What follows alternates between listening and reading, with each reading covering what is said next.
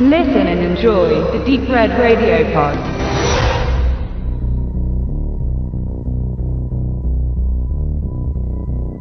Nerf ist der neue heiße Scheiß bei den jungen Leuten. Eine Mischung aus Social Network und Action Reality Game. Man kann sich als Player oder Watcher anmelden. Der Player bekommt von einem anonymen Konsortium Aufgaben gestellt, nach deren erfolgreicher Absolvierung eine Geldsumme als Gewinn wartet. Als Watcher darf man den Player über das Internet verfolgen und kommentieren. Je mehr Watcher für eine bestimmte Person schwärmen und diese verfolgen, desto waghalsiger werden die Challenges und exponentiell steigt dazu auch die finanzielle Ausbeute für die Spieler. Wer das meiste wagt, kassiert und kann das ganz große Geld nach einem erstrittenen Finale einstreichen. Die im Abschlussjahr stehende Highschool-Schülerin Venus findet ihr Leben nicht besonders aufregend. Obwohl sie eine bezaubernde Ausstrahlung hat, fühlt sie sich als Mauerblümchen und wird von den coolen Penelern auch als solches wahrgenommen. Ein Vorfall der unerfüllten Romantik ist für sie,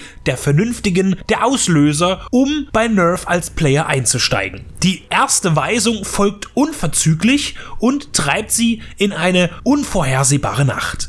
Was mit harmlosen Anweisungen und Streichen beginnt, wird aber zunehmend extremer. Und im Verlauf der anfangs noch spaßigen und Adrenalin steigernden Stationen lässt sich bald erkennen, dass die Episoden ihrer Odyssee keinesfalls zufällig oder spontan entschieden werden, sondern dass sich ein Plan dahinter verbirgt, in dem auch Marionetten agieren, die nicht freiwillig an dem interaktiven Gladiatorenkampf teilnehmen. Dieser auch voyeuristische Thriller spricht ein junges Publikum an und das Regieduo Henry Yost und Ariel Schulmann taucht die nächtliche New Yorker Dunkelheit in eine von neonfarbenen Lichtern dominierenden Kulisse, die sich zu einem unbegrenzten Spielplatz gefährlichen Leichtsinns entwickelt. Mit Emma Roberts und Dave Franco hat man ein junges, frisches Paar gecastet und die attraktive Präsenz der beiden kosten Yost und Schulmann bei jeder möglichen Gelegenheit aus. Sie bestreiten ihren Nervenkitzel zu poppigen Sounds und klar ausgeleuchteten Bildern in der Finsternis der Großstadt. Der Film sieht gut aus.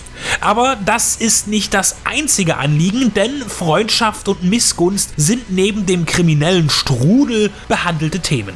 Wie weit geht man für Geld oder Aufmerksamkeit, um anderen zu gefallen? Wann siegt Ruhm über Vernunft? Auch die Massenhysterie, die neue flippige Medien kurzzeitig auslösen können, wird kritisch betrachtet. Ebenso wie das Preisgeben von persönlichen Daten bei Facebook oder Amazon.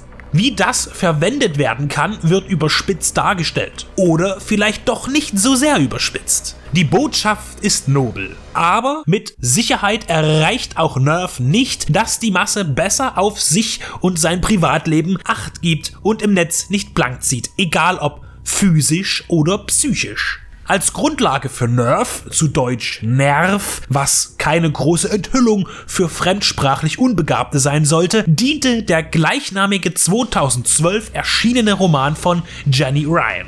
Das Buch wie auch der Film beschäftigen sich mit der Unsicherheit von Teenagern bzw. frühen Zwanzigern, die auf der Suche nach einem Weg für sich sind und dabei auch versuchen, sich selbst zu ordnen und zu finden.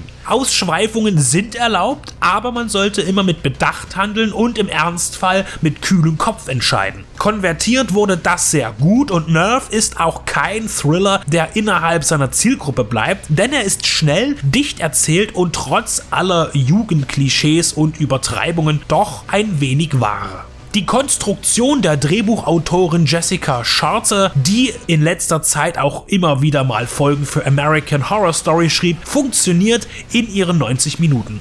Man bleibt am Ball, vor allem aber auch wegen der charmanten Emma Roberts, während Dave Franco fast schon zu gelackt und gewollt aussieht.